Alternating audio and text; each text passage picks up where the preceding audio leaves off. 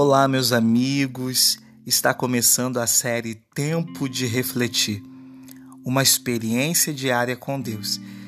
E eu convido você a ouvir todos os dias um podcast com mensagens de fé e esperança para fortalecer o seu dia.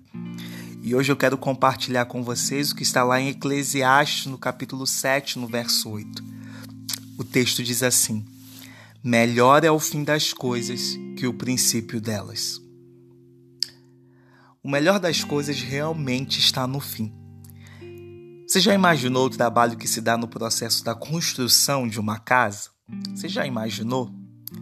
Agora eu quero te convidar a pensar na alegria que sentimos quando percebemos que toda a obra foi terminada e que podemos finalmente desfrutar dessa nova casa. Como é agradável, não é mesmo? Assim são as coisas da vida. Geralmente todo o processo é doloroso. Levamos tempo estudando para passar no vestibular, deixamos brincadeiras, passeios, porque temos um propósito e este propósito é ser aprovado. E aí trabalhamos duro para conceder todo o conforto aos nossos familiares. E geralmente esse processo é um processo cansativo, é um processo desgastante. E o ponto comum diante de todos esses desafios é saber que no final deles teremos recompensa. Para aqueles que estudou, a recompensa é passar no vestibular. Para aqueles que trabalharam duramente, a recompensa é conceder uma melhor condição de vida às pessoas que amam.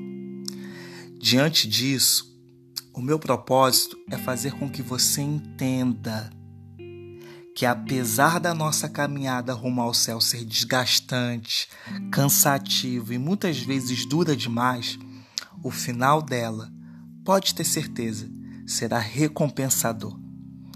Talvez nesse exato momento você esteja machucado ou até mesmo sangrando pelas consequências terríveis do pecado. A jornada está dura demais, mas eis que trago boas novas. Eu quero te dizer que nós estamos no fim e Cristo logo, logo virá.